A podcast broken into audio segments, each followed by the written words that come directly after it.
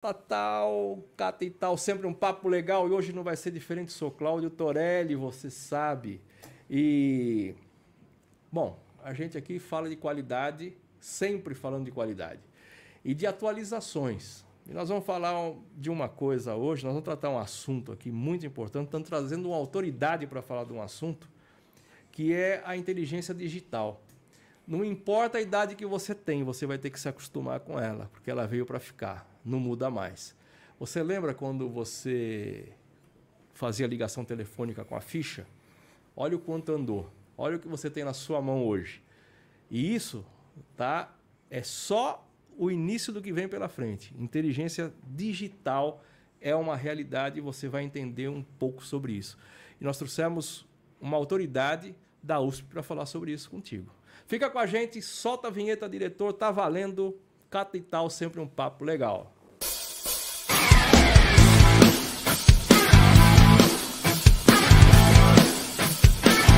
No ar. Voltando agora, o papo promete. É, o papo é tão bom que eu recomendo que você mande o link para os seus amigos. Chame os caras para assistir, que nós estamos ao vivo. Papo muito interessante inteligência digital. Para falar sobre isso, nós agradecemos o convite já a Eduardo Ferro, professor, doutor, é, pesquisador na área de informática e comunicação, professor da USP no campo de Lorena, e que está nos brindando aqui com a sua presença e trazer o seu conhecimento para nós. Cara, muito obrigado. Claro, é, eu que agradeço. Você é fator de subida da nossa régua. é importante a gente é, ter pessoas como você para nos ensinar. Então, nós vamos ter uma aula hoje aqui sobre inteligência digital. Muito obrigado. Obrigado, cara. Cláudio, pela apresentação. Uma honra estar aqui.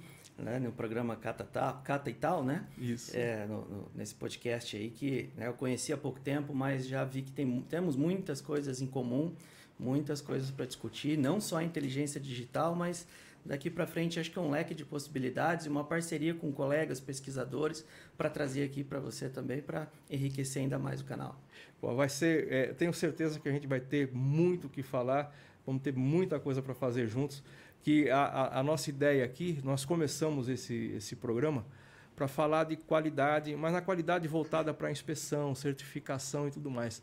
E de repente a gente vai convergindo para a qualidade, mas no no âmbito total da qualidade, né? O que é qualidade? Qualidade de vida, o que vem, né? E isso está tomando um, um, rumo muito interessante, cara, justamente porque é, nos propicia trazer pessoas para nos ensinar. E eu falo todos os programas, sou um tremendo repetidor. Eu sou o cara mais beneficiado disso tudo, cara. Com certeza. Tenho aulas particulares aqui. Eduardo. E todos que acompanham também o canal, né? Com certeza. Ah, sim, a gente está levando, é, é, assim, quer levar efetivamente conhecimento, melhorar o conhecimento, motivar as pessoas a estudarem. Exato. É né? uma coisa assim, não importa a idade, sempre tem espaço para estudar, a, mente não deve parar, né? Agora, Eduardo, você é, é engenheiro mecatrônico. Correto. Tá? Já tem um tempo de, de formado, mas você teve uma carreira para chegar Sim como a formação de engenheiro mecatrônico. E a gente quer saber aí como é que foi essa sua essa, essa, a criação da sua carreira para se tornar um pesquisador, um professor na USP. Legal. Bom, Cláudio, primeiro, né, vou até comentar uma coisinha da própria apresentação que você fez, né, quanto à questão da qualidade, dos caminhos que vocês estavam tomando. E, mas hoje em dia, muitas pessoas se preocupam com se a inteligência artificial vai roubar empregos.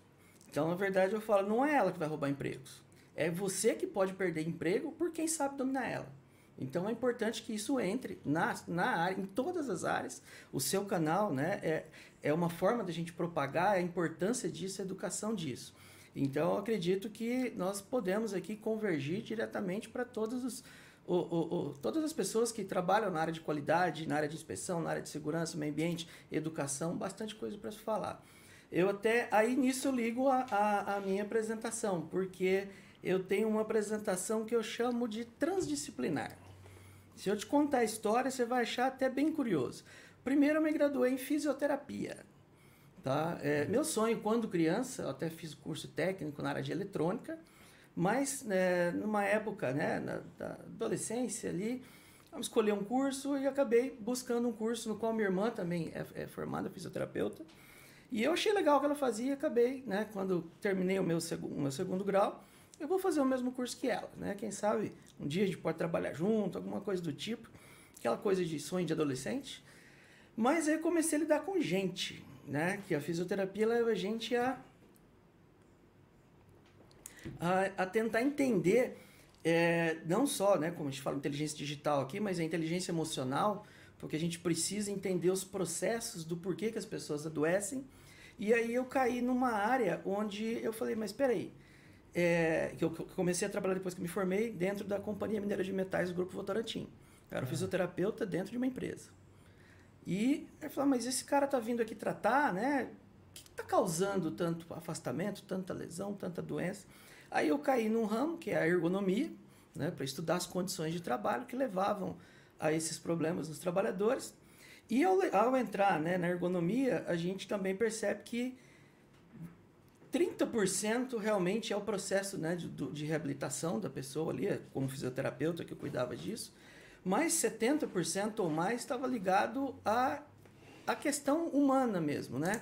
Como que ele queria se recuperar daquilo, para onde ele voltava, e eu comecei a fuçar, ir atrás dos postos de trabalho, e eu falei, bom, preciso mudar esse processo, preciso mudar isso. Aí então eu fui me especializando na área de ergonomia, de saúde e segurança do trabalho, e disso eu tinha limites. Tinha coisas que não podia fazer, não podia citar, porque eu não era engenheiro.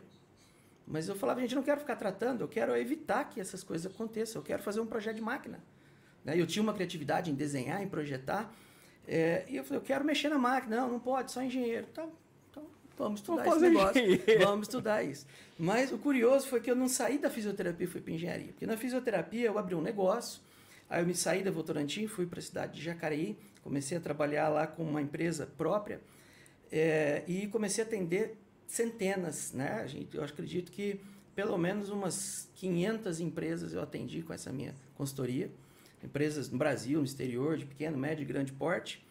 E eu tinha feito mestrado em engenharia de produção, porque eu precisava de gerenciar a equipe. Eu cheguei a ter 40 funcionários e eu tinha que cuidar de toda essa consultoria e assessoria. Então eu fiz um mestrado de engenharia de produção. Aí foi no mestrado que eu percebi ainda mais a necessidade de cursar engenharia.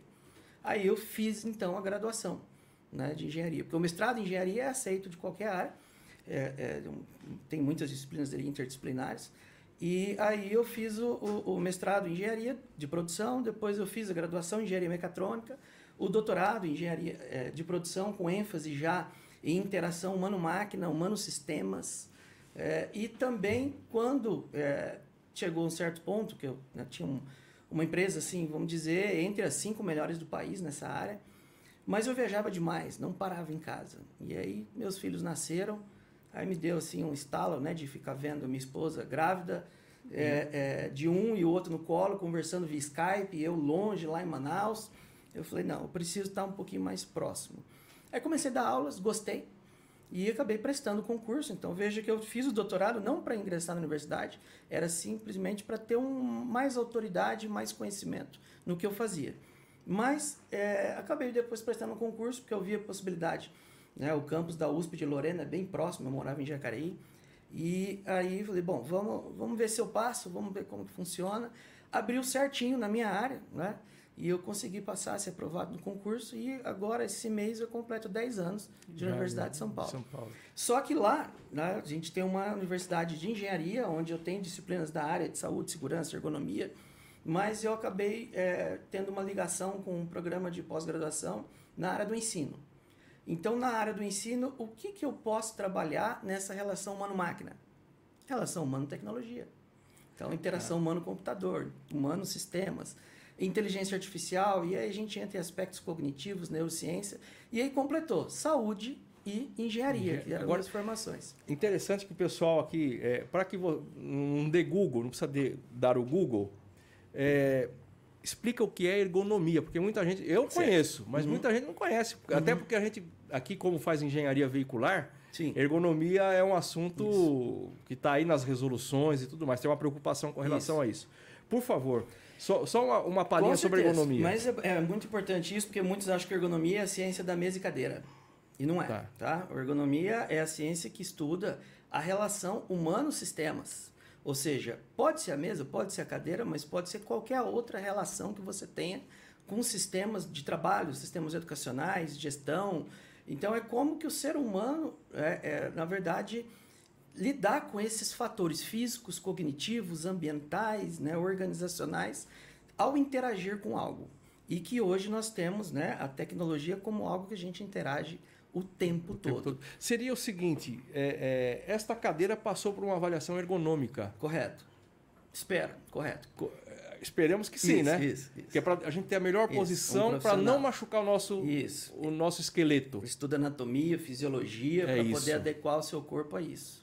Tá. Na verdade, né, ele não adequa o seu corpo. A ergonomia ela tem né, como pressuposto de adaptar o trabalho ao homem e não o homem ao trabalho. Então, quando fala, ah, coloca um exoesqueleto, coloca uma proteção, você está tentando adaptar o homem ao trabalho. Isso daí está errado. Você está tentando dar superpoderes a quem não tem.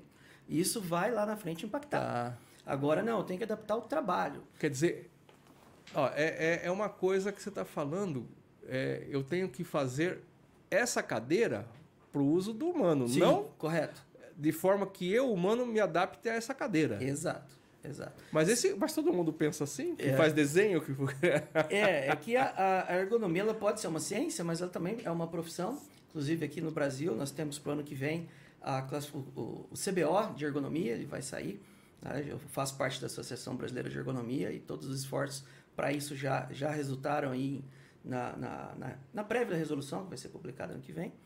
E, então nós teremos ela como profissão, né? porque em alguns países ela é profissão. Se você pegar até, em alguns países até a gente encontra com o, a relação de fatores humanos, ou engenharia de fatores humanos. Você tem cursos de graduação, você tem formação para isso. Porque não é fácil entender o corpo humano, a fisiologia, a anatomia, a biomecânica, a parte cognitiva, as neurociências envolvidas nisso. E a organização do trabalho e as tecnologias, os recursos que estão envolvidos é muita coisa. Por isso que eu falo que a minha formação acabou sendo transdisciplinar. Eu tive que estudar saúde e exatas para poder lidar com essas situações. E hoje existem cursos mais maduros do que na minha época, quando eu comecei, onde você consegue né, ter, ter formações mais adequadas. Inclusive, é, tem um curso interessante na Universidade Federal de Itajubá, no campus de Itabira, que chama Engenharia de Saúde e Segurança. Não é engenharia de segurança do trabalho, é engenharia de saúde e segurança. Ela lidar tanto com segurança do trabalho e com outros tipos de formas de saúde e segurança que o engenheiro pode lidar. E com relação a, a, essa evolução, nós tivemos um período em que se falava muito em tendinite. Isso. Tá? Mas era, assim, de cada 10 pessoas que trabalhavam no mundo da, da tecnologia, da informática, você tinha lá oito com problemas de tendinite. É, o que aconteceu? Houve uma evolução ergonômica que diminuiu isso ou entrou a, a tendinite continua sendo um fator constante, mas não perdeu. É, perdeu visibilidade de mídia. O que, que acontece? Como... Se nós acompanharmos a história, desde a doença dos escribas e notários, né, que existia lá a doença de quem escrevia muito, desenvolvia tendinite, mas nós também tivemos o ruído, onde né, a perda auditiva induzida por ruído ocupacional né, prevaleceu na indústria. A engenharia buscou meios né, mais avançados, né, meios mais, é, é, hoje vamos dizer, notórios de você realizar é, melhorias nessas condições, como ruído, como incêndio, principalmente depois do Joelma, muitas legislações Sim. vieram a fazer parte. É, e também nessa área né, da Lerdort, nós tínhamos lá os empacotadores de supermercado, hoje praticamente não tem mais. Os bancários que digitavam muito, hoje praticamente não tem mais. Então, os mecanismos agora no touchscreen, é, é, até formas de comunicação, usando íris, usando gestos. Então, aquela digitação não é mais como era na década de 80, que é onde isso deu o grande boom, né? principalmente na, na, nos bancários, que foi o que levou também as alterações de normas regulamentadoras, tudo envolvendo isso. Isso vai mudando ao longo do tempo, né? Então hoje nós não temos tantas tendinites, tantas bursites, tantas né, lombalgias, ou seja, qual seja o distúrbio muscular. Mas nós temos hoje muitos problemas em doenças mentais. Por quê? Tá. Porque isso trouxe, porque quando a gente fala em trabalho, o que, que é trabalho? Depende do ponto de vista, né? Trabalho dentro de uma organização, pode estar relacionado ao emprego, mas na física, trabalhar qualquer movimento que gere uma ação. Né? A gente tem dentro fenômenos físicos que precisam do, do, das formas de trabalho para poder acontecer. Então, a partir do momento que você tem sobrecargas musculares, você tem as ites, as tendinites, as bursites. Sobrecargas cognitivas, aí você tem o estresse, a síndrome de burnout, você tem, enfim, diversas outras outros problemas mentais. Por isso que da, das escribas, dos notários, né, daquelas doenças que foram lá por Ramazini inicialmente, né, diagnosticadas nos trabalhadores, hoje a gente tem uma uma sobrecarga até difícil de se identificar. Que Quer dizer, a física, o problema físico ele migrou para o problema mental. Ele ainda existe, existe, ainda existe, mas igual um, nesse calor que a gente estava aí, por exemplo, desgastes físicos, né, esforços físicos, você tem um ar condicionado, você tem ferramentas pneumáticas, hidráulicas, você tem meios de minimizar isso. Tá? E então assim existem empresas que ainda não adotaram esses meios. Agora, existem empresas que adotaram. Ah, mas automação é então a solução? Levar melhoria para os postos de trabalho para evitar esses tipos de problema? Ela vai tomar emprego? Não, não vai tomar? Olha, automação é necessária, senão a gente nem estaria aqui.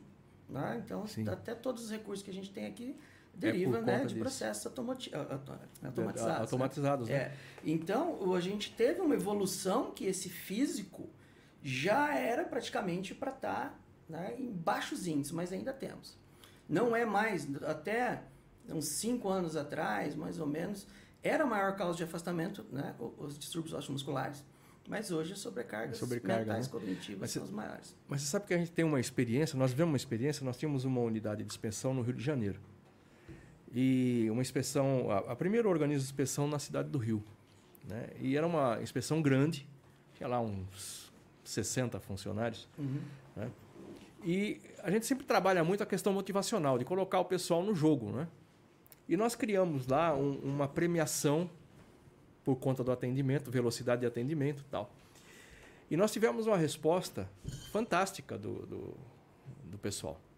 Né? Durante três meses. Quarto mês começou a ter um índice de doença muito alto. E aí começou a ter repetição. Então, no primeiro instante, você liga a um momento de desmotivação, então começa, não. Aí nós percebemos o seguinte, né? Nós colocamos para trabalhar as condições climáticas. Tem um, um, um, é um fator tão importante e aí você começa a fazer análise, né? Eu estou fazendo esse. Uhum. É, o que vai muito ao que você está falando, né? Desse, desse cuidado, né? Então a gente pega um cidadão nordestino que todo mundo fala no sul que o nordestino é lerdo, né? Mas é lerdo porque ele está a 42 graus. Nós estamos morrendo aqui em São Paulo agora com 40 graus. Hoje é. nós estamos aqui, ó, o ar-condicionado de 17 e não vence. Imagina o cara encher uma laje de concreto a 40 graus no Nordeste. Não dá para ser rápido.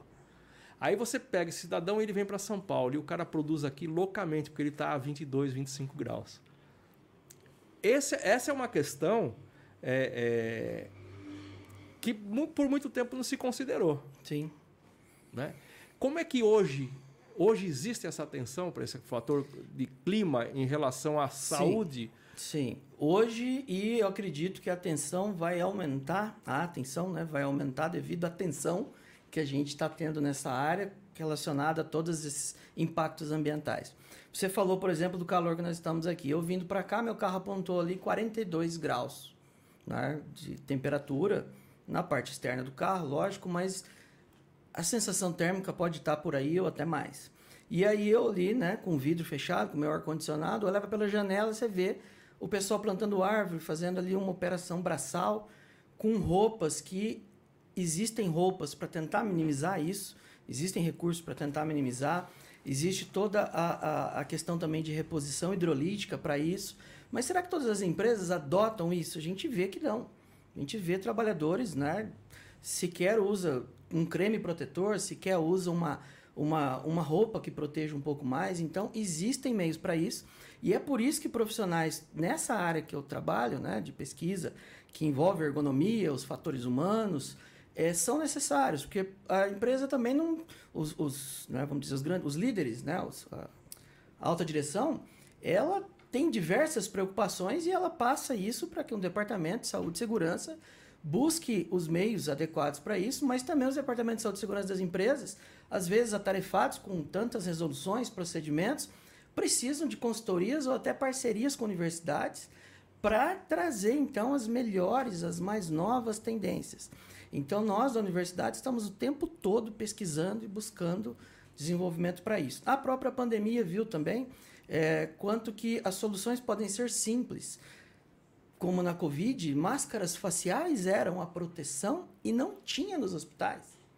Né? E essas máscaras faciais, elas acabaram sendo entregues também de uma forma é, emergencial, e aí você olhava o rosto dos médicos, dos atendentes, chegava a estar ferido com esses equipamentos, porque realmente tinha que fazer é, a mais baixo custo, mais rápido, então, as ciências que buscam tanto as adaptações ambientais, físicas, é, para que o trabalhador tenha uma condição ideal de trabalho, essas ciências existem, então aí, e a gente precisa, como empreendedor, como é, é, um, um, membro da alta direção, tá atento a isso. Eu até falo, eu como já fui é, CEO de empresa, né, quando tive minha empresa, eu pensava, claro, como é que eu posso colocar minha cabeça no travesseiro em paz e dormir sabendo que um funcionário está exposto a um risco que eu ainda não conheço, o que pode ser feito para melhorar. Cara, eu não dormiria enquanto eu não buscasse uma forma de solução para isso.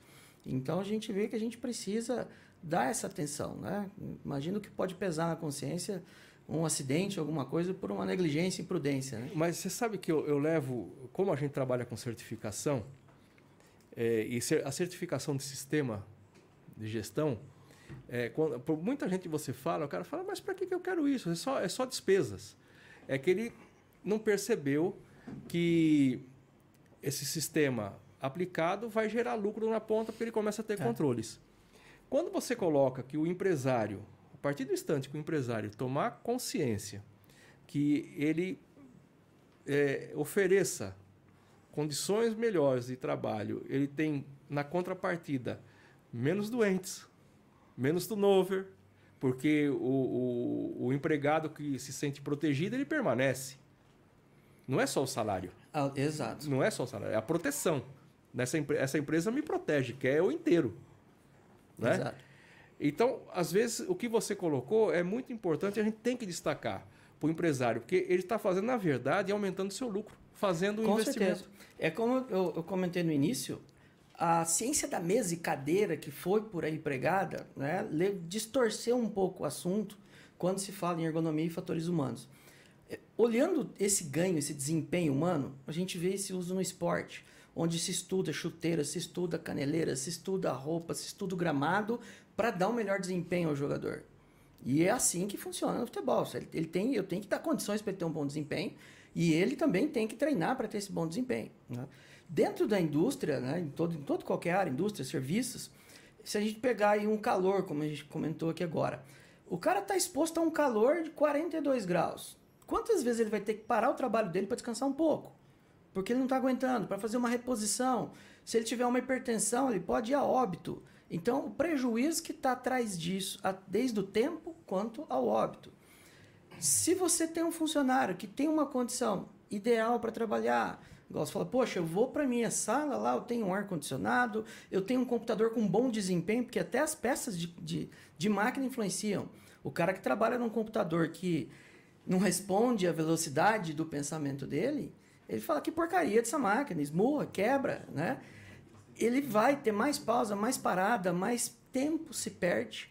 E ele pode estar em momentos de criatividade que ele, ou de, de, de produtividade que ele poderia estar ali exercendo se ele tivesse uma boa condição. Então a empresa perde muito, perde muito. É aquela história, né? Do, do futebol. Se o cara, o cara ele, ele vai para a área, ele vai atrás porque ele está ali tendo um bom desempenho, mas quando ele começa a cansar, ele já pede para ser substituído, né? não está aguentando mais. A gente vê isso num jogo de dois turnos é. de 45. É. Imagina um turno de 8 horas, várias vezes por semana. Em alta performance não vai conseguir entregar. Não vai, não vai. E até quando você comentou também né, do, do do absenteísmo, que você contou o caso, a gente também tem outras relações humanas para se ver nessa, né, nessa questão de interação humano-sistemas, que é, por exemplo, a monotonia. Cara, você trabalhar o dia inteiro fazendo a mesma coisa, você pode até começar gostando, depois chega uma hora que você não aguenta. Eu até brinco né, com meus alunos, eu falo, ó, o Bill Gates ele sempre ganhou dinheiro, ganhou dinheiro, ganhou dinheiro, cansou, agora ele doa. Né? até, até, quem começa né, a, a, prosperar chega uma hora e fala, deixa eu dar um pouco de dinheiro. tão normal. É, o começo pode ser legal, mas depois com o tempo sempre vem a busca por, nossa, eu preciso parar, preciso fazer outra coisa. Então, não só a, as questões de conforto né, da relação do trabalho, é, dessas questões físicas, ambientais, mas a questão de tipo, de conteúdo, de carga de trabalho influencia. Senão o ser humano não aguenta. O ser humano não nasceu para fazer a mesma coisa o dia todo. Então, acordar às oito, é, é, acordar às oito, quem dera, né? Acorda, sei lá, cinco da manhã, pega dois ônibus, vai para o trabalho para colar etiqueta o dia inteiro, o dia inteiro, e saber que volta para casa e de novo vai entrar nesse processo. É melhor um robô fazer isso, porque esse cara vai adoecer. O dia inteiro colando etiqueta põe uma máquina automatizada para fazer isso, enriquece esse, cara em outra atividade, põe uma atividade criativa. Enfim, tem muita, muita coisa ainda. Por isso que eu falo que é, existe formas de solução para esses problemas, né, de minimização, eliminação desses riscos, mas a gente precisa fazer o nosso papel, principalmente, né, eu como pesquisador, você exercendo a questão de comunicação aqui também, que é divulgar e mostrar para as pessoas que melhorias isso existe. Agora, você, na, na, questão das pesquisas, você tem 10 anos... De Universidade de São Paulo. Universidade Isso. de São Paulo. Isso. Né? É, a evolução que você sente nessa década de trabalho, é, ela se reflete nas NRs. Tem, Sim. Né? Como é que é o reflexo disso nas normas é, é, é de proteção? É, demora um pouco. Demora né? um pouco. Demora né? um pouco. Se a gente pegar as NRs, principalmente a portaria 3214, que tem as NRs de segurança, é, de 78, quando ela foi publicada pela primeira vez, a norma de ergonomia, por exemplo, foi em 1990 a primeira revisão. Depois entraram anexos e agora, recentemente, nós tivemos mais uma. Essa, mais, essa revisão ainda foi feita, levou que uns 3, 4, 5 anos para amadurecer todos os assuntos, publicada nesse tempo de pandemia, mas ainda não tem tudo que nós estamos precisando hoje porque essa questão do trabalho digital, do home office, essas questões cognitivas, elas não estão ainda maduras nas normas. É, as questões físicas, ambientais, o ruído, o calor, essas coisas amadureceram bastante.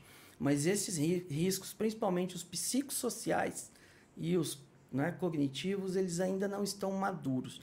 Por quê? Porque tem coisa que ruído, o ruído você mede. Né? Então, o calor você mede. Lógico que não adianta só medir, existem, né, você tem que fazer toda uma, um trabalho, uma pesquisa, uma estatística, porque você tem que ouvir o trabalhador. Ah, tá 28 graus, tá 21, tá bom. Não, dependendo da tarefa não tá bom não. Tem que se tem que se analisar caso a caso. Mas o psicossocial, o cognitivo, o assédio moral nas empresas, como é que mede isso? Como, quais ferramentas, quais instrumentos tem? Não tem. Esse não é o teu desafio hoje como pesquisador? Hoje o desafio como pesquisador está nessas relações psicossociais e cognitivas, né? É, é, organizacionais também, que é para a gente poder lidar com... Tanto que a gente pode acompanhar, se você olhar para a Europa ou para essas teorias de indústria 4.0, você tem lá a história da indústria 1.0, uhum. 2.0... Ouve-se muito falar no Brasil da indústria 4.0, mas olha lá a comunidade europeia, é, é indústria 5.0. Ah, mas por que eles mudaram? Não, não é que eles mudaram. É que a indústria 4.0, os pilares que tem lá os elementos, né, 10 elementos ali que formam os pilares, eles não estão contemplando diretamente, pode até ser que indiretamente no trabalho dos profissionais, mas diretamente o ser humano. E aí veio então a necessidade de desenvolver uma teoria que foi baseada numa teoria japonesa que chamava Sociedade 5.0, que eles querem uma sociedade é, é, que tenha mais vitalidade, mais saúde, mais qualidade de vida. E aí a Comunidade Europeia editou também, em 2021, o primeiro documento da Indústria 5.0, que é o momento que nós estamos agora vivenciando, é a 5.0, que é todas essas preocupações com tecnologias, mais o design centrado no usuário, quando fala de, no ser humano. Quando fala de design, não vamos pensar em design como algo né, elegante, mas o design de projeto. Significa, o projeto tem que estar ligado ao ser humano e tem que ser sustentável e resiliente. Então, são os três pilares da indústria 5.0. É resiliência, projeto centrado no ser humano e sustentabilidade, que eram os três que faltavam na 4.0. Então, eles perceberam que eles fizeram algo que a produtividade ia lá em cima hum, pelos meios tecnológicos. Porque ali fala de impressão 3D, de cibersegurança e tal. Peraí, mas esses meios tecnológicos garantem o olhar humano? Talvez não. Aí criou-se o documento da 5.0. Aí, para complementar, muita gente fala, mas o Brasil não chegou na 4.0. Não existe esse diálogo, porque nós estamos falando de era. É uma era. Então, nós estamos na era da 5.0. A diferença é que muitas pessoas. É, é igual aquele filme bem antigo, Crocodilo em Nova York, né? ainda estão desatualizadas das, das tecnologias das eras. Ah, mas minha, a minha empresa ainda está na 4. Não, sua empresa está na 5, é uma era. Só que a sua empresa ainda não investiu. Não cumpriu a 4 ainda, né? É. Que, que vem, a 5 vem junto com o ESG. Isso, vem, né? Vem o ESG agora está é, bombando na bombando. mídia, é, todo um marketing. E se você olhar o ESG, não tem uma norma, uma resolução tão forte como essa que a comunidade europeia fez a 5.0. É. Porque o ESG está lá dentro. Ela faz parte. É, pode procurar no site da Comunidade Europeia, Industry 5.0. Você vai ver todos os procedimentos e o ESG está lá dentro. Porque o ESG, né, você precisa, governança, você tem o ser humano envolvido, você tem que lidar com gente. Então é o projeto centrado no, no ser humano. É, o, o foco, é, é, nós tivemos a, a, perda de foco no ser humano, aí tem todo esse acontecimento, você tem um crescimento da indústria é, da mente deslocada, né? que é uma indústria da mente deslocada. Né? O, efeito, o efeito da não preocupação com o ser humano ela acaba levando para o crescimento da indústria química, é, de formações. E o que você bem colocou, cara, que é o grande problema, não se mede, né? Você fala com um psiquiatra, é, o psiquiatra para ele ele não tem é, eu diria o seguinte: o cidadão vai ao hospital com pneumonia, o médico pega lá a sua, sua radiografia, algum outro exame lá, e ele tem uma ideia da mancha e ele vem com um antibiótico, de acordo com aquela mancha, ele sabe a dosagem que ele vai dar. E para a mente? O qual, fato... é, qual é o raio-x? Você falou da psiquiatria, eu lembrei aqui, por exemplo, de algumas coisas que o pessoal às vezes duvida que existe, que é um exagero das novas gerações, como por exemplo o déficit de atenção.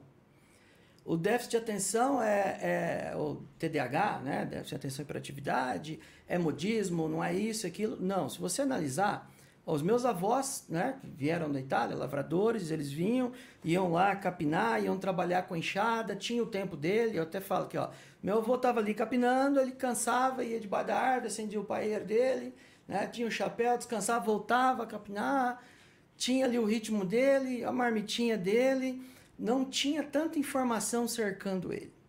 Hoje em dia, as máquinas estão fazendo isso. E o cara tem que lidar com vários painéis de controle, com informações, com mensagem no celular, né? com redes sociais, é família também, e horário de trabalho, o trabalho já foi para nossa casa. É tanta informação, tanta informação, que você treina o seu cérebro a fazer um monte de coisas. E o seu cérebro vai liberando aquela dopamina, aquela dopamina vai vai lidando com esse tanto de coisa, então você acaba desenvolvendo um déficit de atenção. Por quê? Porque você está prestando atenção em algo, outra coisa te chama, outra coisa te chama, você não fez aquele treinamento principal, que é o de tempo de retenção da atenção. Eu... Então, seu cérebro está treinado a fazer retenções de curto período. E aí você vai para uma sala de aula e fala, não consigo prestar atenção. Você foi estimulado a não conseguir prestar atenção. Quer dizer, o que você está colocando, que o TDAH na verdade, ele não é uma doença, ela é consequência de não, uma quantidade... Não só, não só. Tá, pode, tá, existem pode fatores existir, genéticos... Tá. Tudo bem, mas ele, ele é provocado. Ele, ele pode, ele pode ser, ser provocado. Nosso cérebro é treinável. E eu me vejo assim, cara. O nosso porque... cérebro é treinável. É, porque a quantidade de informação que a gente exato, recebe... Exato. É, próprio computador, quando saiu o Windows 95, você conseguia trabalhar com duas telas, três telas... Né? Não consegue, era uma tela só, era é, é, aquela setinha piscando que você tinha que colocar a informação ali.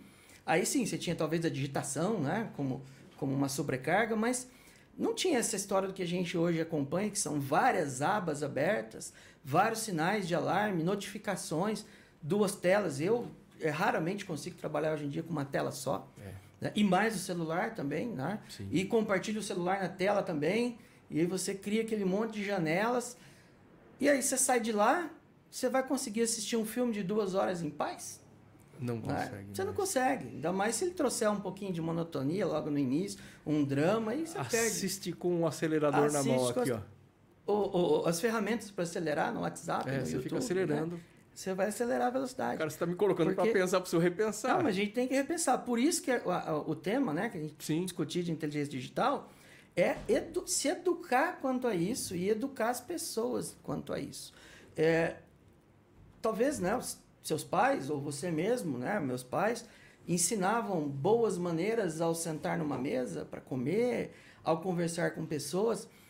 No mundo digital, isso precisa ser ensinado também, as boas maneiras. Se uma pessoa não atendeu uma mensagem sua nesse momento, você já desencadeia aquela reação de ansiedade, preocupação, estresse, nervosismo. Só que essa pessoa pode estar naquele momento com um problema e não pode responder naquele momento. Né? Mas não, você gera toda aquela descarga é, é, de adrenalina no seu corpo. Emocional. E a, pessoa, é, e a pessoa pode ser que naquele momento desviou a atenção dela do que ela estava fazendo, porque ela viu a notificação do celular, ela não pode responder, mas ela viu. Então isso gera um processo estressante, cheio de informação, onde a demanda cognitiva é alta cara, Eduardo, e a gente não aguenta. Você tá, você tá pegando numa questão, cara, que o não responder um WhatsApp imediatamente te coloca na condição de mal educado. Exato, por isso que a educação digital é necessária. Mas não é educação digital de escola, a educação digital está em família. Não, mas eu tô achando que já é para pegar a régua e bater na mão. Porque, porra, Exato. o que você tá falando, cara, Exato. nós já estamos vivendo isso. Exato. Você manda uma mensagem o cara não te responde, você fala, porra, tá cara mal educado, você tá me abandonando, o que que tá acontecendo que você não me retorna? Porra, eu mandei a mensagem faz três minutos e você não me fala nada? Exato. Porra, tá sacanagem, cara. E aí nós somos também, é, é, conhecemos já a questão de que aquilo que você pensa por último, você leva para os seus sonhos, leva para a cama, dorme. Então, aqueles últimos momentos da noite são os momentos que você pode até desencadear um sonho, um pesadelo. E aí, o que, que você faz nos últimos momentos? Olha no celular, Sim, de repente, uma mensagem desagradável que você não tem como resolver naquele horário aí fica guardando no seu subconsciente, aí você dorme, não dorme, na verdade não dorme direito, acaba criando né, uma situação de sono superficial, no dia seguinte você está ali arrebentado, estressado, tem que resolver o problema, mas se você tivesse deixado para ver o celular, botar um limite para isso, né? O celular, vou ver como se fosse meu trabalho. Deu 10 horas, deu 9 horas, estimular uma rotina e educar os filhos quanto a isso. Não, ó, deu 10 horas, tudo 10 horas, mas para adaptar à sociedade moderna. Porque o ideal mesmo é que, se você usa, eu uso meu celular como ferramenta de trabalho. Então, muitas das vezes, pessoas reclamam que tentam falar comigo à noite e tal, não respondem. Eu, eu não vou responder. Não vou responder. Eu tive mensagem de trabalho esse final de semana. É, sim, tem que responder. Não, não vou responder. Na verdade, eu não devia nem olhar. Então, muitas das vezes, eu deixo o celular estar distante. Né? É, mas você está falando uma coisa que eu, eu mudei porque eu sempre tive comigo, todo mundo dentro de casa, desliga o celular. Uhum. Porque qualquer coisa que aconteça no universo, eu não vou chegar a tempo de resolver o problema de ninguém. Exato. Né? Porque eu estou dentro de casa. Então, manter ligado ou desligado não vai mudar muito, né? Mas eu mudei. Tá, hoje, hoje eu levo o celular para perto da cama. Que aí a gente também existem fatores que eu não vou me aprofundar, porque os estudos estão todos aí, né, uhum. buscando evidências para isso, mas tem as questões das radiações é, que podem ser emitidas por esses equipamentos, as frequências, as vibrações, as ondas, enfim, que podem né, prejudicar o seu sono. O corpo então, humano. Então tá na hora de colocar ele para longe. Para longe. Para longe. Não é pelo risco de explosão, é por radiações, por Radiação. algumas outras questões de frequência que podem, podem atrapalhar a saúde humana, que é isso Ainda são estudos é, é, controversos tal, ah, mas, mas, mas tem, tem fundamento. A gente que entende de instrumentação sabe que tem, tem fundamento. fundamento. Tem é, fundamento. E quer ver um outro exemplo também? Reunião. Reunião não é uma coisa que se você foi convocado, é porque é importante você estar lá. Né? É importante a sua participação. O que, que as pessoas levam para a reunião hoje? Celular, computador, levam alguma coisa para fazer nas reuniões. Eu também, às vezes, faço isso. Né? Eu vejo que tem reunião onde eu possa ser. Imagino que. Ah, eu não tenho muito a contribuir, levo então alguma coisa, mas na verdade está errado. Se é uma reunião, além dela ter que ser objetiva, né, para resolver alguma coisa, né, ou estabelecer algum plano, se você tem alguma urgência para resolver no celular, não vai na reunião, manda alguém. Você vai na reunião com, esse, com as tecnologias em mão, aí você não presta atenção na reunião e você é importante para aquela reunião. É reunião. E a interação não, humana não acontece. Não acontece. Por isso que é essa área de estudo, interação humano-tecnologia, humano-sistemas e inteligência digital, que é saber como que eu posso usar a tecnologia ao meu favor né, e não a minha sobrecarga. É. Então, é, agora, nesse, nesse estudo, né, na, no uso da inteligência digital a nosso favor, você já deu aqui um, um caminho, né? É, o, que, o que você vê é, da inteligência digital? A gente chegou agora e chegou forte. Eu acho que em seis meses o que aconteceu aí com a inteligência artificial aí com os chat GPT da vida, cara, seis meses é uma coisa absurda. E ano que vem vai bombar mais, viu? As mudanças que foram implementadas agora pelo pessoal da OpenAI. O que vem pela frente? Olha, é aquilo que eu disse no início, não é a inteligência artificial que vai te substituir, mas as pessoas que dominam essas tecnologias que podem te substituir. Exemplo, né? você falou das áreas de inspeção digital de qualidade, por mais que você seja um perito em realizar um laudo, realizar uma inspeção, quem domina essa tecnologia pode conseguir mais soluções, mais é, melhorias, mais ou até escrever melhor do que você que já tem uma experiência danada nisso. Porque a sua experiência virou, se transformou em dados. E elas estão por aí. A inteligência artificial busca estes dados e traz para quem está começando. Então, quem está começando vai conseguir até se desenvolver mais e mais. Então, não, não são profissões exatamente que vão acabar, mas a qualidade dessas profissões que vai melhorar. Fala-se muito né, do direito e tal. Por quê? Porque usa-se muito jurisprudência, utiliza muito é, bases de dados, de decisões, né, de legislações que estão por aí espalhadas e que humanamente pode ser impossível que você busque. Então, você utilizando a tecnologia pode buscar essa informação e fazer um laudo de mais qualidade.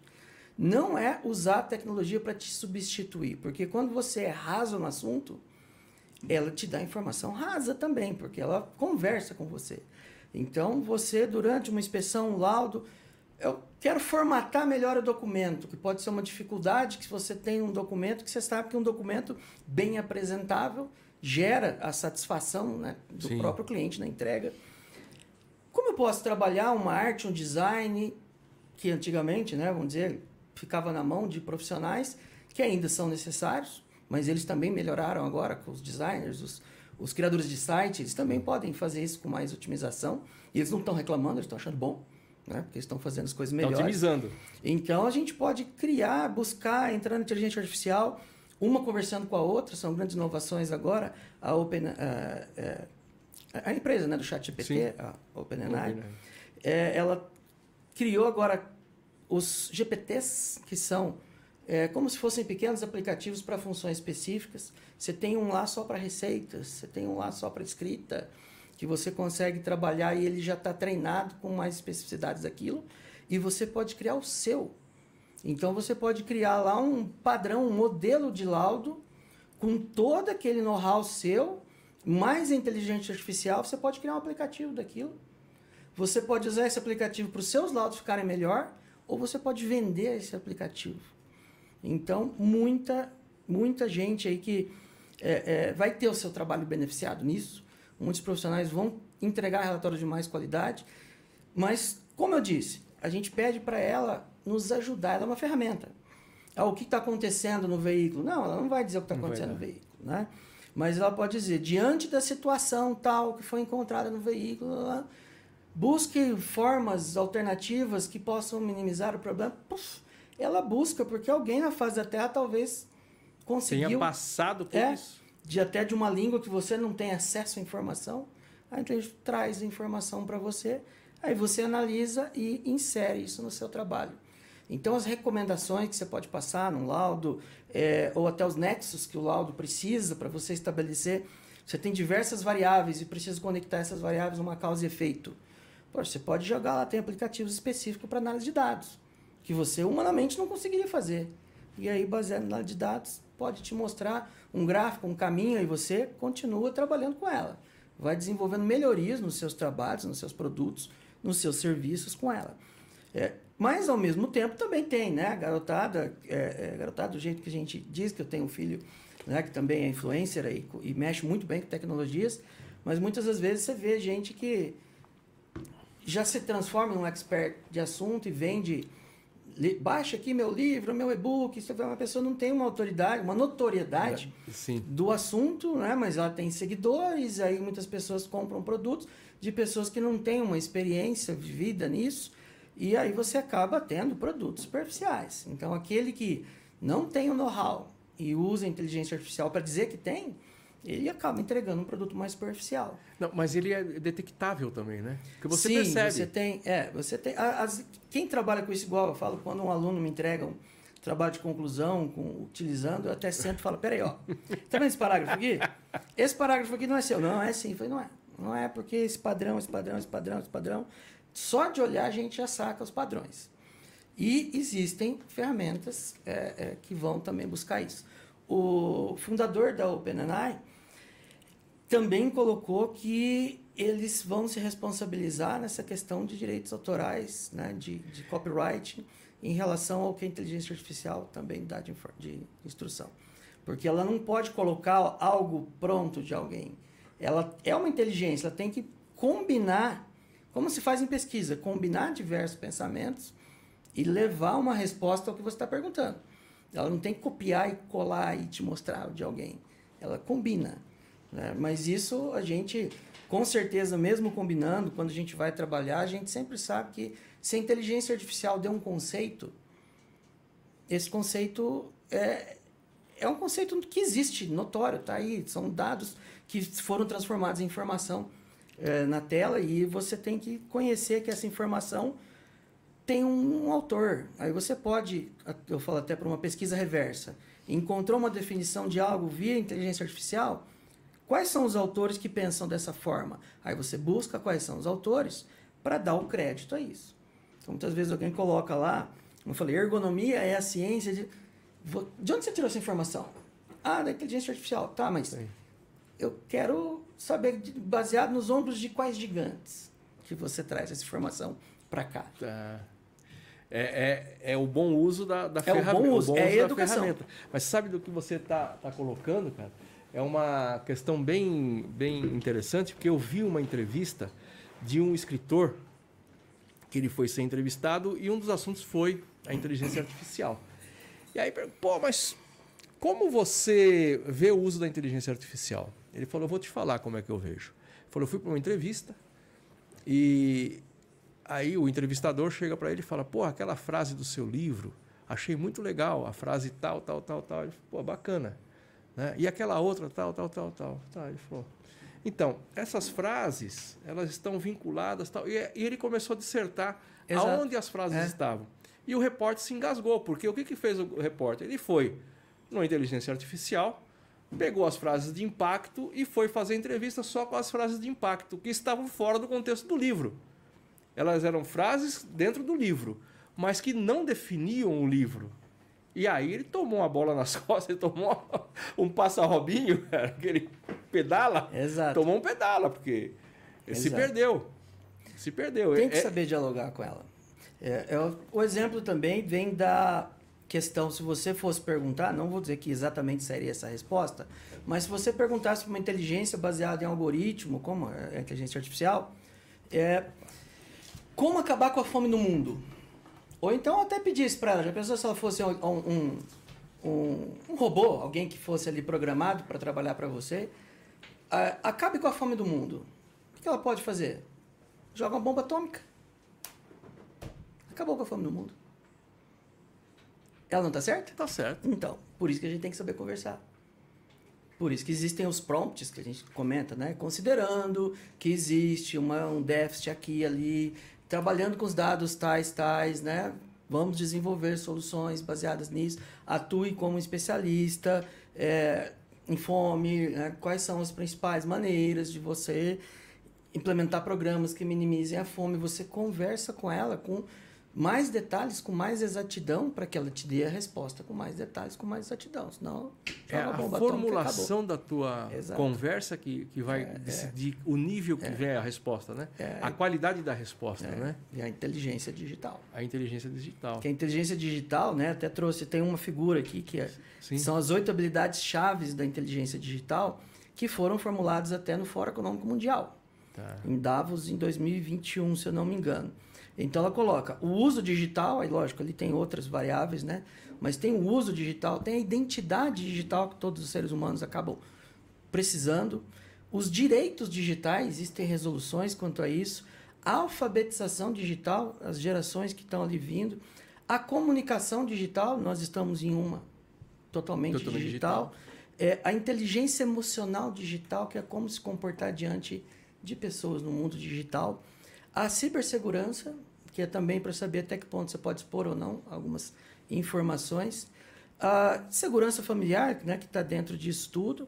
Enfim, essas oito habilidades-chave compõem uma inteligência digital.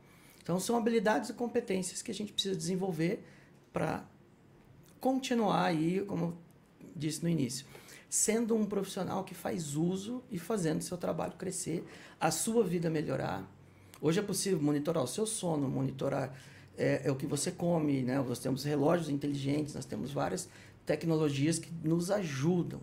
A própria comunicação também nos ajuda a educar. Agora, a gente não pode ceder para quem faz mau uso. Por isso que um, um, um, podcast como o seu é de extrema importância. Quanto, quantas informações, fake news, coisas falsas não estão aí na mídia? Na mídia. A gente tem que ganhar delas. Sim. A gente tem que mostrar bases sólidas. Agora, você estuda inteligência digital há quanto tempo? Então, desde que eu entrei na Universidade de São Paulo, porque como eu fiz engenharia mecatrônica, é, para poder complementar aquele campo da ergonomia, sempre a interação humano-sistemas fez parte. Então, cada vez mais, a gente relacionava situações de doenças, ou fadigas com condições que podiam vir dessa, vir dessa carga cognitiva. Então, assim, eu minha primeira graduação, meu primeiro trabalho depois de graduado foi trabalho desde os 13 anos, mas depois de graduado foi em 99. Então, desde 99 eu já vinha trabalhando as formas de relação humano-máquina.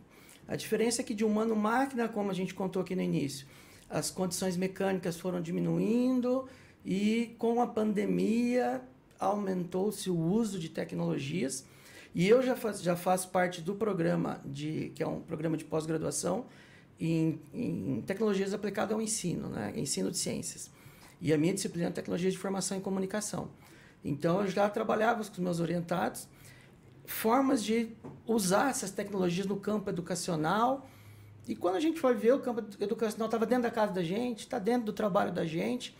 Então, se eu tenho mais de 20 anos de atuação, interação homem-sistema, mais especificamente da inteligência digital como termo, ela surge a partir de 2021, mas acredito que pelo menos uns 15 anos eu já venho. já, já venho lidando, lidando com problemas de tecnologia na interação humana. Aí a, a minha a, a, pergunta em cima dessa que eu fiz, quanto tempo você, você está nisso, tá, nesse nesse campo de pesquisa, é pelo seguinte: você antecipou o conhecimento sobre a inteligência artificial. Em quanto tempo, cara? O que você está vendo hoje acontecer? Até vou melhorar minha pergunta. Você já estava prevendo isso por conta dos teus estudos há quanto tempo atrás? É, é, posso dizer uma essa previsão fazendo uma analogia com a pandemia. Tá. Em 2000 e 17, eu fiz uma grande jornada em diversas universidades, eu e alguns professores lá da USP, em diversas universidades nos Estados Unidos, na Europa. Nós visitamos Stanford, é, é, MIT, Cal Poly, Universidade é, de Twente, na Holanda. Eu fiquei na Holanda também em 2017, 2000, antes da pandemia, fiquei fazendo uma pesquisa lá também, na, voltado na interação, é, é, um, interação sociedade, empresa, humano, sustentabilidade, que era um, um, uma pesquisa mais voltada a como que a, a sociedade podia ser mais inserida nos meios empresariais. E ali eu via muitas coisas que era desacreditado aqui no Brasil. Por exemplo, educação online, educação à distância. Isso não funciona, isso é balela, isso não vai. Vai. Conheço universidades que já estão desenvolvendo isso com resultados. Vi isso acontecer. Né? os ambientes imersivos. Eu participei em 2016. É, 2016 eu participei de uma aula imersiva com uma universidade estrangeira onde eu era um avatar, estava numa sala de aula. Ah, mas isso, o metaverso está aí. E aí você não vai pegar logo. Metaverso tá, veio. Ah, mas esse também pode demorar. No Brasil vai demorar para chegar. Não vai demorar, não vai demorar que isso vai acontecer é, é como uma tecnologia emergente, tá? Ela vai, vai surgir e vai chegar aqui no Brasil talvez 2025. Mas aí veio a pandemia. Aí aquilo que era emergente se tornou disruptivo. Então ah. aquilo e aí veio né, a antecipação. Eu fui procurado por muitos professores, por muitos colegas, para ajudá-los a fazer as aulas online. Tá? Como que podia conduzir isso? A aula online, eu dei minha primeira aula online em 2002. Eu dei minha primeira aula online. Que era do grupo, era um grupo até quando eu falei sobre segurança de trabalho, que era para um curso de advogados, um curso para concurso. E ali foi totalmente gravado, frente da câmera, não, mas pô, isso é chato, né? Isso não é legal. Na própria, nas, nas grandes revistas como a Nature, que é considerada uma das revistas científicas de maior respeito no mundo, já tem resultados de que a educação online tem resultados mais satisfatórios do que a presencial. Lógico, existe uma questão também, tem, não pode generalizar, existe a amostra, sim. o local onde ela foi aplicada, mas ali eles mostraram naquelas pesquisas que as pessoas puderam ter o seu tempo de ver, de rever a matéria, puderam aprender da sua maneira, o professor pôde colocar mais material complementar, o professor esteve disponível para interagir com os alunos. É, não houve talvez aquele momento do café, do coffee break, mas houve interação, houve toda a situação que fez com que as pesquisas mostrassem resultados positivos. Congressos hoje também já estão sendo realizados online, isso também na Associação Brasileira de Ergonomia, quando a pandemia chegou, eu lembro que eu levei o congresso para acontecer em São José dos Campos. Aí veio a pandemia, não podia. Falei, tá, vamos fazer online. Ah, não vai dar em nada. Até hoje. Agora nós estamos com um evento híbrido, online e presencial. Mas se não fosse aquele esforço, aquele conhecimento prévio, seriam, teríamos dois anos sem congresso. Né? Eu falei, não, dá para fazer, pode ficar tranquilo. Interessante que tem fotos até de meu, meu, meu minha, minha workstation, né? meu posto de trabalho na minha casa cheio de tela verde, cheio de câmeras, que era para fazer a apresentação do congresso. E hoje os congressos são mais. É, é, tem um impacto maior, porque a gente chama convidados internacionais, tem toda interação, visitas virtuais. Então hoje nós temos aí também isso acontecendo. Então acho que desde essa aula online que eu dei em 2002, que o pessoal falava que isso não ia pegar, eu sempre acreditei, inclusive eu sempre né, tive meus materiais online é, digitalização também, sempre tive material para isso. Agora você vai, eu vou fazer uma outra pergunta para você. Aí você toma água, que é o seguinte: o que vem pela frente, tá? Mas enquanto você pensa, agradecer aqui o, o Carlos Camei, obrigado Camei, o Júlio Lauer, a Karina Oliveira, o som está baixo, áudio baixo, o Camei falou, mas isso foi, acha que melhorou já? Vamos lá. É, aí o áudio aqui nas TVs e celular está altíssimo, assim no computador, sobre o áudio, melhorou. Vamos lá. GD Mister, boa tarde. Uh, Henrique, B9801, boa tarde, Gabriel. Estava é, na live ontem. Tem uma pergunta legal do é, Henrique aqui também. É, a última pergunta, até, não sei se família abençoada, não tem como não evoluir. A Isabela falando muito bom podcast, obrigado. O Henrique, Grupo Cato, tem que trazer os filhos dele também. GD e a Isa. É, o GD Mister e a Isabela de Versan é, são dois influenciadores e com muito orgulho eu apresento como meus filhos. E eles, eles têm... são, eles são idosos, né? Quantos anos eles têm? Um tem 14, a outra 13. Já tem livros, são convidados para vários podcasts. Inclusive, hoje à tarde vou levar ele num outro podcast. Fez um ontem. E tem livros aí já sendo vendidos na Amazon, palestrantes, com 13, 14 13, anos, 14 falando anos. de assuntos de desenvolvimento pessoal. E aí, o que muitos pais perguntam para mim, o que, que você faz? Eu falo, gente, é um ambiente, é educação digital, é um ambiente. Meus filhos, eles né, aprenderam até com exemplo também, né? Tanto eu, minha esposa também, ela estuda bastante, ela, no momento ela está terminando um doutorado. É, como que a gente lidar com os excessos, né? O, que, que a gente pode fazer de bom com os dessas tecnologias? Meu filho chegou a acompanhar aulas que eu dava na época da pandemia, curioso com algum assunto que eu estava falando, e, mas eles tiveram o caminho deles, eles que criaram, eles viram que o desenvolvimento pessoal era algo que eles estavam ganhando com isso, e eles então resolveram passar para frente esse conhecimento. Ah, e você que agencia as os Eu ajudo, Ajuda. eu ajudo. Eles fazem tudo. Gabriel, Isabela é. fazem conteúdo, gravam. Eu tenho muitas ferramentas que eles mexem que eu não tenho a mínima ideia como é que mexe. eu se eu for, for, editar um vídeo, acho que eu passo a tarde inteira, eles ó rapidinho, né? Dois minutos. Tá Mas pronto. vamos trazê-los aqui. Fica o compromisso. Legal. Tá? De você Legal. proporcionar a vida deles aqui também para a gente bater esse papo com a garotada aí, porque eu costumo dizer que é, é assim, o tempo já andou, né? Eu andei algumas décadas, né? Acredito que algumas, algumas mais do que você até, né? O meu RG é mais antigo, né? Mas é, eu percebo que eu, eu, faço uma diferenciação hoje, que o podcast me trouxe essa diferenciação, entre experiência e sabedoria.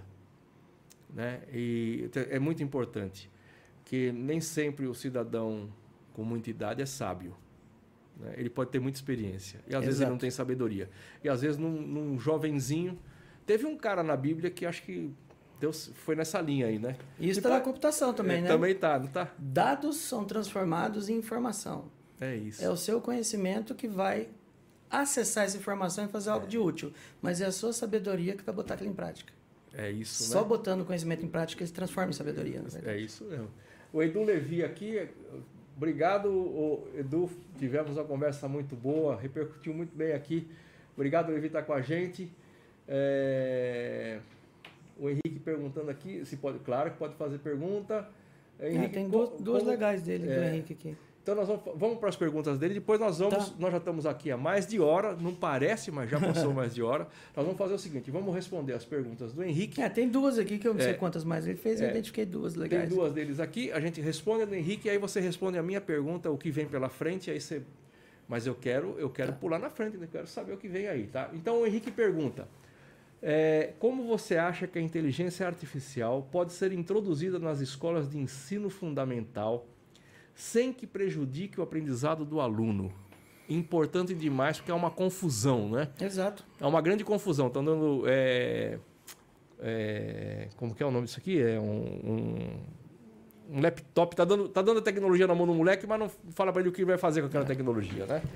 Vamos lá, então, para a resposta do Henrique. Na verdade, para essa pergunta aí do Henrique, hoje, dentro da área da educação, existe, por exemplo, o que a gente estuda muito, chama taxonomia de Bloom.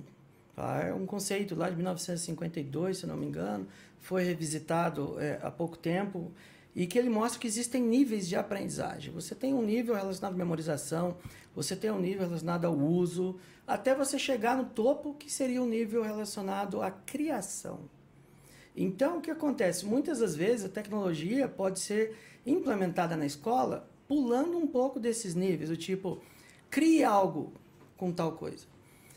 Se você jogar direto para criar o algo, você pode gerar até um estresse na criança, você, porque ela não passou por algumas etapas, como por exemplo, é, conheça primeiro, depois você criar, né? Que são que os depois podem pesquisar na taxonomia de Bloom, vocês vão ver uma pirâmide que no qual a gente precisa primeiro dar a ela o conhecimento, depois você dá a ela a, as condições dela poder testar, até que no final, quando ela tiver com uma habilidade já suficiente para usar aquilo em algo que até seja da cabeça dela, que é o princípio da criação. Então, tipo, vou usar a inteligência artificial aqui para pesquisar qualquer coisa. Não, né? Primeiro você educa, mostra as vantagens, os riscos. E a introdução no ensino, nesse ensino fundamental pode ser um a associação dessa taxonomia de Bloom com a inteligência artificial, né? colocando ela para seguir as etapas da aprendizagem, que a gente tem um, um método também para aprender, é, para que todos saibam que isso é uma ferramenta. Né? Então, do mesmo jeito que talvez eu, no, no meu, na minha pré-escola, no ensino fundamental, saía atrás de revistas para procurar figuras, a inteligência artificial pode ajudar a procurar figuras. Lá na frente, ela pode ajudar para criar figuras. Então, você vai introduzindo da mesma forma. É, do mesmo jeito que a calculadora também. Ah, imagina, vai acabar com, com, com o cérebro das pessoas, a calculadora. Foi no início, depois todo mundo se educou a usar a calculadora. Quando você precisa de tempo, otimização, você usa a calculadora, mas você sabe que vai fazer bem fazer a conta de cabeça, né? Sim. Então, você tem é, que se educar quanto a esse, esse uso. E ele deveria ser inserido imediatamente já no ensino fundamental por causa da, das questões do, do, até do uso dela na escrita, do uso dela em todos os processos que, que a humanidade toda vem fazendo. Porque, do mesmo jeito que se ensina a língua portuguesa, para que a gente tenha, né, saiba se comunicar, a gente podia ensinar uma língua digital para ele também saber se comunicar. Então, a computação não é algo mais para esperar lá para o seu ensino superior ou médio. Desde criança e inserindo mesmo o uso dela como ferramenta. Então, eu até falo que disciplinas de inteligência artificial já podem fazer parte Lógico, combinando alguns algoritmos por imagem, mas já fazer parte do ensino fundamental, respeitando essa taxonomia. Sim. É, o, ela não vai substituir o conteúdo, ela vai ajudar na não, criação do conteúdo. Ela melhora o conteúdo. Melhora o conteúdo, melhora o conteúdo. Mas não substitui. Exato. Né? Porque é, é, é o que eu costumo dizer para o nosso pessoal, falo muito sobre isso. Né? É, toda a resposta está no Google. Sim né? mas ela não é fundamentada para você. Você não tem o um fundamento. Você responde só aquela pergunta. Uhum. E é oco, uhum. porque você não sabe a origem. Uhum. uhum. Né? Então, antes da resposta, a origem. Uhum. Né? Se, se fizer uso dessa forma, a origem. Porque ele precisa ser educado isso. É um Sim. risco para a família não educar. Porque um dado bancário, um cartão de crédito, alguma informação pode vazar na mão de uma criança para a internet e arruinar famílias. Né? Um, um, tratamento, uma senha, alguma coisa que por né, uma educação superficial ou uma não educação, porque muitos pais vão tomar a tecnologia. Né? Então, imagina, você nasceu numa era tecnológica e estão tomando aquilo. Até, né, tem, eu até trouxe aqui, que num outro podcast eu havia falado, mas não lembrava o, o autor, mas Alan Kay né, tem uma frase que ele diz: A tecnologia só é tecnologia para quem nasceu antes dela ter sido inventada. Então, ou seja, tá, né? tá. a geração agora. É lógico, lógico. Não, não, não é tecnologia, é, Exato. é o estar, é o ser, é, é, o ter. É o ser. Então não é tomar, é educar. É educar. É. é tremenda é. lógica que ele falou. Exato, exato. É novo para nós. Uhum, é novo para nós. Mas para eles não. Então tomar, tomar gera uma situação né, que pode levar essa criança a, dependendo até, né, eu digo, com quem andas, né? Por influências, Talvez seus pais ou você se preocupa com quem que você está andando, filho. Será que a gente olha para a internet e fala com quem está falando? Que rede social você está frequentando? Onde você foi noite passada? Onde você, o que, que você visitou hoje? O que, que você aprendeu de legal hoje? Será que essa educação é, existe? O que você está falando, efetivamente, é, são verdades absolutas, cara. Primeiro, já está aí, não é tecnologia. Já faz parte da vida do Exato. cara. Não adianta tomar, tem que não educar. Vai, tem que educar tem que educar para fazer bom uso. Até você pode transformar num profissional de altíssimo gabarito, até um milionário na sua família, porque, né, igual, dou um exemplo dos meus filhos, estão escrevendo livros, estão fazendo coisas boas. Se eles estivessem fazendo um livro com alguma coisa que fosse é, supérfluo, uma coisa que não impactasse na vida de alguém ou impactasse negativamente, eu era o primeiro a não dar nenhum apoio. Eu, não, vocês não vão fazer isso. Tá? Porque eles estão usando de forma errada. Então, não, eu, eu acompanho, eu sigo as páginas que eles seguem, eles estão aqui no podcast, né? Então, a gente se educa. Se, e se educa. educa em família. Educa sim, em família, porque sim. eu fui conhecer o computador no meu último ano de graduação. No meu último então, ano. É. Mas é, é importante. Essa... Acho que dá para emendar essa pergunta do Henrique com a que ele fala: se é melhor então ler livros físicos ou online. Aí também vai muitas gerações. Igual eu, para um livro físico, eu adoro porque eu rabisco onde eu tô, rabisco, É, risco, é isso aí. e a etiqueta, post-it e, e aquela estante cria um ambiente que te motiva mais. Isso impactou também lá na, minha casa. Mas ao mesmo tempo, quando você identifica, por exemplo, eu sou professor, uma imagem, alguma coisa importante, você sabe que o digital te ajuda a passar aquela informação adiante. Então, muitas das vezes eu abro livros digitais para mostrar para meus alunos, "Ó, essa figura da página tal, sempre dando autoridade, né? Sim. Mostrando o, o autor. Olha aqui a figura, então veja o que ele fez. Do mesmo jeito que o professor antes ele abria o livro e escrevia no quadro. Sim. Agora não, projeta o livro. Então, alguns livros técnicos eu acabo tendo o físico e o digital do mesmo, do mesmo livro. É, agora, quando é o desenvolvimento pessoal, alguma coisa né, que meus filhos aí também investem, eu prefiro físico. Mas a gente tem que ver que existem gerações que talvez Só o, digital. o digital pode ser melhor. É, agora, o, É. o, o físico é, é uma barata. Para mim, o físico, o cheirinho de livro. é. E o legal é que meus filhos amam, amam livros físicos. né? Inclusive, tá difícil de ler o o mesmo livro em casa. Às vezes, cada um tem que ser o seu. Por quê? O Gabriel e a Isabela rabiscaram as páginas, aí eu quero ver as minhas anotações. Rabiscaram no sentido, as anotações deles. Aí eu quero fazer a minha anotação e já está rabiscado. aí fala, qual que é minha, qual que é deles? Então, em alguns casos, acaba tendo que comprar dois, Dois livros. É. Ou Mas- então a gente usa as cores, né? Para tentar diferenciar. Mas é muito legal. Mas é isso, legal. cara, E é isso legal. até otimiza também a leitura. E, e, eu, e eu gosto muito porque eu sei o que meus filhos estão gostando quando eu leio um livro que, do que, que eles leram. Que por ele sublinhar um item ali, que eu falo, nossa, se ele parou nesse item, né? Glória a Deus, né? Realmente é isso que eu queria. É isso que eu queria. Muito bom. E agora para pergunta derradeira, né? O que vem pela frente? cara? Então, o que vem pela frente está relacionado a essa questão das profissões, das pessoas que podem se capacitar. Muitas pessoas até dizem que ah, eu não tenho onde estudar, eu não tenho onde fazer um curso. Está tudo aí na internet. A educação está mudando, vai mudar cada vez mais.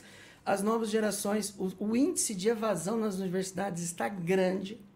E não está grande porque a menada não quer fazer a faculdade, é porque o ambiente ainda não foi transformado na maioria das universidades, das escolas, e ele ainda está um ambiente um pouco arcaico, um pouco é, é, de um modo que não chama a atenção. Dentro da, da ergonomia, a gente também utiliza um termo que é a hedonomia, que é o princípio do hedonismo né, com a ergonomia, ou seja, eu tenho que ter uma boa condição que gere o prazer só que é um prazer com regra. Por isso que não é hedonismo puro, é hedonomia. É um prazer com regra. Porque aí eu uso a satisfação do usuário, a satisfação da pessoa para entregar mais a ela. Então, se as escolas não estão gerando esse prazer numa sala de aula, num laboratório, é, a evasão vai acontecer. Porque que gosto tem na escola? Aí os youtubers, os cursos online dão muito mais satisfação. Eu vou aprender isso mais rápido, vou aprender isso mesmo que a princípio seja superficial, mas hoje a gente precisa talvez trazer um pouco é, da aplicação para fazer sentido o que eles vão aprender. Eu me lembro quando eu estudei álgebra pela primeira vez, eu falava, onde eu vou usar isso? E se eu soubesse que eu usaria aquilo para uma tela touchscreen, para um, robótica, eu teria me dedicado mais em álgebra. Porque eu sabia onde ela ia ser usada. Então, muitas vezes é, é interessante que a informação esteja até do uso daquilo na frente, apresentar onde vai usar e depois mostrar ele, ensinar ele a chegar naquele ponto, que é a coisa que muitos professores acabam não fazendo pelo, pela taxonomia né, do, do ensino tradicional. Então eu vejo que as escolas elas vão ter que criar ambientes que convidem o aluno a estar lá, como ambientes maker, que eles vão lá para fazer projetos, não para ficar lá vendo o professor passar slide. Então a, a educação vai mudar bastante. E as profissões, né? Novas profissões surgindo, cada vez mais jovens no mercado, né, desenvolvendo seus produtos e seus serviços. E eu posso dar um exemplo para os meus filhos com uma excelente capacitação no que estão fazendo. Né, que não foi ensinado pelo pai, foi, foi modelado de ver boas práticas, né, boas coisas que eles viram aí também na internet. Então, a informação está toda lá, a educação está toda lá, e eu acho que uma migração para o mundo digital na educação vai ser grande, porque essa evasão vai fazer até com que diminua os recursos para essas escolas. Porque se não tem aluno, diminui o recurso. Não tem recurso, não compra tecnologia. Sim. E aí, ou a gente aproveita agora que tem um pouco de recurso para transformar, ou a educação é a primeira a mudar. Né? Mas isso ainda leva um prazo, né? porque a gente ainda tem a, os pais que sonham dos filhos se formarem, fazerem isso e aquilo que vem lá das tradições anteriores, né? mas que em próximas gerações deve mudar. E essas profissões, como eu falei, né? Então, hoje um quem vai vender mais? Vamos pegar aí um servente de pedreiro. O servente de pedreiro que tem um site na internet, faz vídeo dos seus trabalhos, mostra o seu canal, ou aquele que né, vai no boca a boca. O, o, boca a boca vai ter o seu trabalho. Eu falei, não, não, vai, não vai substituir. Não vai substituir. Mas aquele que se digitalizar vai estar tá na frente. Sempre vai estar tá na frente. Se e profissionalizar. É o, liga, é o que se liga às ISOs, né? Ah, mas um diferencial competitivo é ter uma ISO 9000. Mostrar qualidade. O diferencial competitivo é você se digitalizar. Então, no, do mesmo jeito que as pessoas buscaram as ISOs para mostrar que tem qualidade, a gente precisa buscar digitalização para mostrar a qualidade do que a gente faz. E aí Sim. vem as autoridades digitais. Eu não sou uma autoridade digital, meu filho é, quase 600 mil seguidores. Ele é uma autoridade digital. E eu estou percebendo como é que ele prende a atenção de 600 mil pessoas e eu na sala de aula não consigo prender a atenção de 10. Eu preciso entender o que essa menina está fazendo.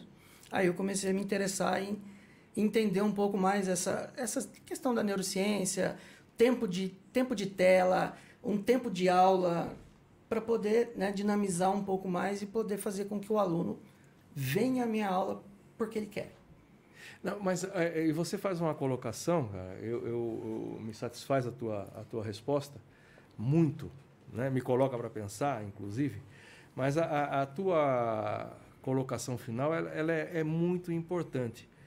Na verdade, você está aprendendo com seus filhos. Sim. Sim. Né?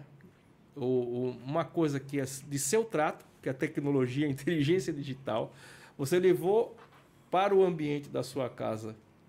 Eles fizeram um bom uso sobre uma boa orientação, com uma boa orientação, e daí para frente ele passa a te ensinar como fazer uso. A vida é muito louca, a vida Quer digital. Quer saber mais? Antes da pandemia, eu te contei um pouco antes do podcast. Em 2017 eu corri cinco meias maratonas. Veio a pandemia e não pode ir em academia, não pode isso, eu comecei a parar. E para mim era legal chegar em casa com medalhas de corrida, eu participava de provas, duas, três provas por, por mês. E eu tenho lá um quadro cheio de medalhas, mas a pandemia me fez parar. Eu ganhei 20 quilos com isso. Quem me botou de volta? Lógico, eu voltei há pouco tempo. Mas quem me botou de volta na academia? O modelo deles. Porque a Isabela sai para correr com 13 anos. Ela sai para correr. Talvez ainda tem muito que aprender de uma Sim. corrida de ritmo, mas sai para correr. O Gabriel faz exercícios, que é o calistenia, exercício com o próprio Sim. corpo, com peso. A minha esposa também, né, indo na academia. E eu vou deixar engordar mais 20 agora? Só sobrou, só, só falta você. Então eles mudaram. Agora só falta Entrei você. Entrei também nos esquemas dele, com tantos dias sem açúcar, começa Sim. a gamificar os hábitos. O hábito Sim. de gamificação meu e do Gabriel agora é número de dias sem comer doce. Quem ganha, tal. E sempre põe uma gamificação, um prêmio, um bônus. Né? Já incluiu o vizinho também, que tá, entrou com o filho e o pai, né? também acompanhando Já está criando uma comunidade. Cria-se uma cultura, uma comunidade. Ou seja, os meus filhos estão, como eles estão tendo acesso a um conteúdo de valor, eu estou acessando esse conteúdo de valor por meio deles. E aí eu estou me adequando para também conseguir acompanhar eles por muitos, muitos anos, se Deus quiser. Isso é o bom uso Exato. do mundo digital. Exato. Isso é inteligência digital, digital, emocional e todo quanto é tipo de inteligência que se tem teoricamente definido por aí. Maravilha. Eduardo Ferro, professor, doutor. Cara, prazer enorme ter aqui. Eu agradeço. É, como eu falei no início, repito, e não quero nem saber se sou repetitivo mesmo. Obrigado pela aula. Eu agradeço uma aula, me colocou para pensar. Agradeço Vou ter Ricardo, né, por ter o, me apresentado para você. É, o, o a, no, a, nossa audiência. Ah, desculpa. Rodrigo. Rodrigo, perdão, Rodrigo. Rodrigo Eiji. Tá? Nossa audiência aqui, mais uma vez, é, um assunto muito interessante que você trouxe para a gente. E ao, eu tenho dito para algumas pessoas que vêm aqui que nós nunca mais vamos lhe convidar. Basta você dizer assim, ligue e fale, eu quero ir aí. Tá? Precisar, a gente vem a família É, toda, que aí um agenda, aponta o dedo aqui. é, a agenda é diferente agora, tá? Isso, exato. Você, a porta está aberta quando você ver a necessidade, simplesmente fala, preciso aí arruma uma data que eu preciso aí falar com você, porque o- efetivamente o que a gente está trazendo para as pessoas aqui é falando muito sobre o bom uso do mundo digital que eh, muita É. gente ainda tem eh, resistência com relação a isso. E eu retribuo mesmo para vocês, né? Nós temos aí a, toda a comunidade universitária envolvida. Eu aprendo muito com os meus alunos também. Muitos alunos querem desenvolver projetos. Então, a aproximação né, do Grupo Cata ou de algum colega também que está assistindo às pesquisas, aos trabalhos da universidade. A Universidade de São Paulo sempre teve portas abertas e, em especial, eu falo que o campus de Lorena, né, que é um- uma região ali próxima à serra, próxima à praia, é um campus fantástico para quem quiser nos visitar e conhecer um pouquinho. Agora, se o pessoal quiser falar com você, como é que faz? Olha, é, entrando para uma identidade digital, né? é, hoje tem o meu Instagram, que é o Professor Ferro. Até meus alunos me chamam de Professor Ferro. E, então, pelo Instagram você já consegue falar comigo. Tem o site também, que é o professorferro.com.br. Ali tem mais um pouco de material voltado aos alunos, mas pelo Instagram a gente sabe que a gente se comunica ali rapidamente, né? Então é só procurar lá Professor Ferro que Pelo Instagram. é, tem o link até lá no, no, no Instagram do, de um site novo que a gente construiu agora, que são as comunidades. São comunidades gratuitas. Nós criamos duas. Ainda uma tá, ainda está com poucos membros, mas é uma comunidade voltada a Navegando Juntos, que a gente chama, que é uma comunidade para engajar famílias no mundo digital. E a outra comunidade é Academia de Mestres, mas não só para professores. Porque a partir do momento que você tem a maestria em algo, você pode ensinar. E essa comunidade é para que a gente possa um ensinar o outro questões né, que envolvem diversos assuntos. Então, lá no link, você pode participar da comunidade, não, não tem custo nenhum. É só para a gente deixar as mensagens organizadas, que às vezes uma comunidade de WhatsApp tal, você se perde nas mensagens. Sim. Então, lá a gente criou as pastinhas para deixar os tópicos, se organizar um pouco mais. E quando alguém precisar de algum assunto, é só acessar lá. Maravilha. Mais uma vez, muito obrigado. Eu que agradeço. Obrigado, obrigado pela Cata atenção. e tal, sempre um papo legal, não foi diferente. Se deixou de assistir alguma coisa, vai estar lá na plataforma. Se quer só ouvir, Spotify, Amazon. Ah, se inscreva no nosso canal, nos ajude aí. Passe o link desse papo aqui para os seus amigos. Esteja com a gente sempre. Rodrigo Ege, obrigado aí pela direção. Mais uma programa cento e tal, não sei quanto. 110 ao vivo. Obrigado, Natália. Bora lá. Semana que vem tem mais. Bye, bye. Tchau, tchau. Beijo tchau. você.